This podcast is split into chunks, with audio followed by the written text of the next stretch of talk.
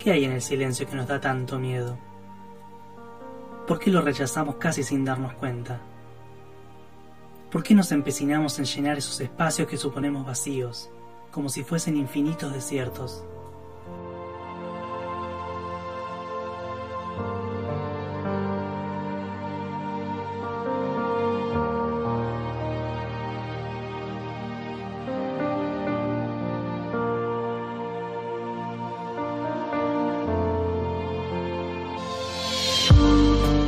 Hace unos meses, el estreno de la cuarta temporada de Artículos Poco Comunes nos regaló un momento de gran impacto emocional.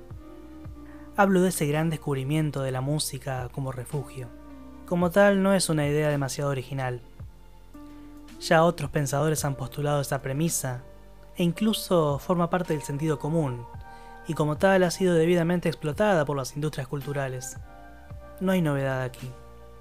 Sin embargo, Hace algunas noches caí en la cuenta de que había ruido.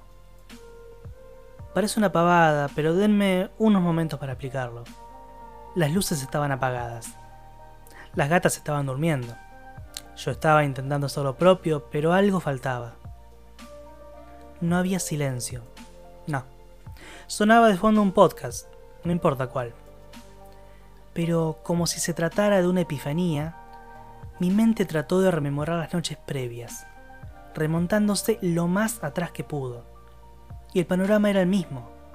Siempre algo estaba sonando.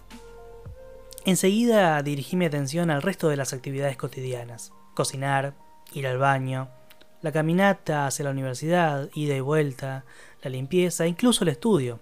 Todo el tiempo en que habito el mundo, y también el tiempo en que no lo habito de manera consciente, algo suena.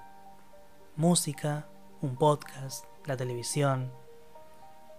Hace ya mucho tiempo que no estoy en silencio.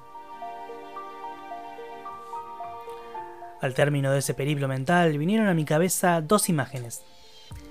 El sintagma La más callada de mis noches, que alguna vez leí en un libro de Pessoa, y el personaje de Max, con sus auriculares puestos y una canción sonando en bucle dos imágenes antitéticas que de alguna manera se identifican con el tiempo presente y un pasado casi extranjero. La idea del miedo al silencio se me hace cada vez más clara. Se impone como una interpretación de alguna porción de la realidad que habitamos. Una característica de la vida de estos últimos años que se caracteriza justamente por la renuncia a esos espacios callados que antes eran más comunes. Siempre hay algo para oír en las redes, en la televisión. Siempre hay una voz otra que tiene algo para contarnos, que tiene una lanza idónea para herir la carne de la quietud que se dispone a atacarnos.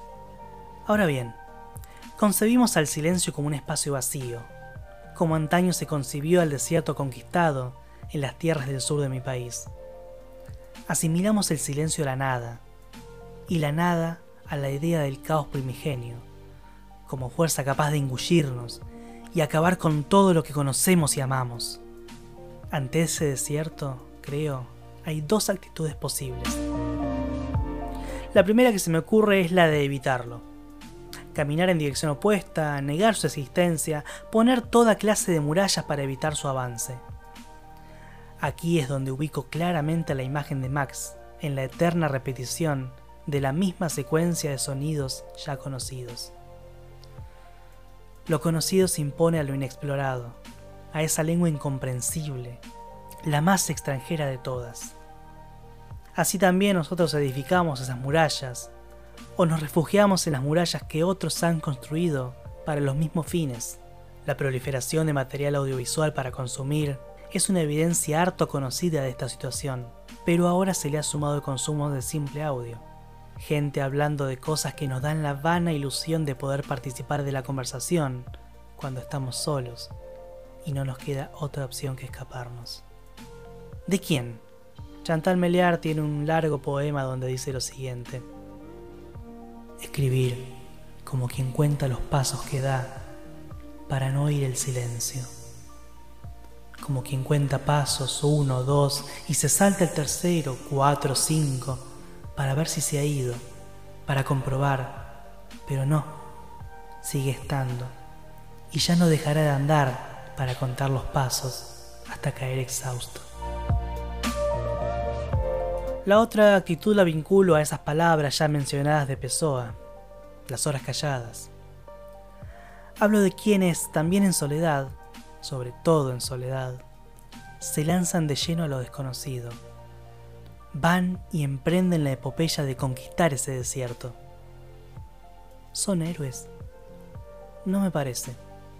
Son creadores. Que alguien pueda crear algo desde el silencio más absoluto es prueba de que no nos referimos a un lugar deshabitado, a la nada. Porque justamente no se crea a partir de la nada. Siempre hace falta una palabra, un sonido, un color. Siempre nos valemos de un rostro conocido, aún en lo desconocido. Y creo que acabo de encontrar, aquí y ahora, pensando en esto que digo, lo que me genera inquietud de todo este asunto. ¿Es posible adoptar una actitud creativa sin el arrojo de caminar el desierto del silencio? La idea de desierto me recuerda a un pequeño cuento de Borges, Los dos reyes y los dos laberintos, en que se propone la idea de desierto como un laberinto. Oh rey del tiempo, y sustancia y cifra del siglo, en Babilonia me quisiste perder en un laberinto de bronce, con muchas escaleras, puertas y muros. Ahora el poderoso ha tenido a bien que te muestre el mío, donde no hay escaleras que subir, ni puertas que forzar, ni fatigosas galerías que recorrer, ni muros que te veden el paso. Luego desató las ligaduras y lo abandonó en mitad del desierto, donde murió de hambre y de sed. La gloria sea con aquel que no muere. ¿Es posible atravesar ese laberinto y salir con vida? ¿Qué tan dispuestos estamos a ingresar en esa inmensidad sin galerías ni puertas? Yo aquel que otrora habitaba ese silencio como una patria natal. Yo aquel que antaño creaba sonidos de la nada, pequeños ejes en el paisaje siempre igual de un desierto que antes fue mi lugar.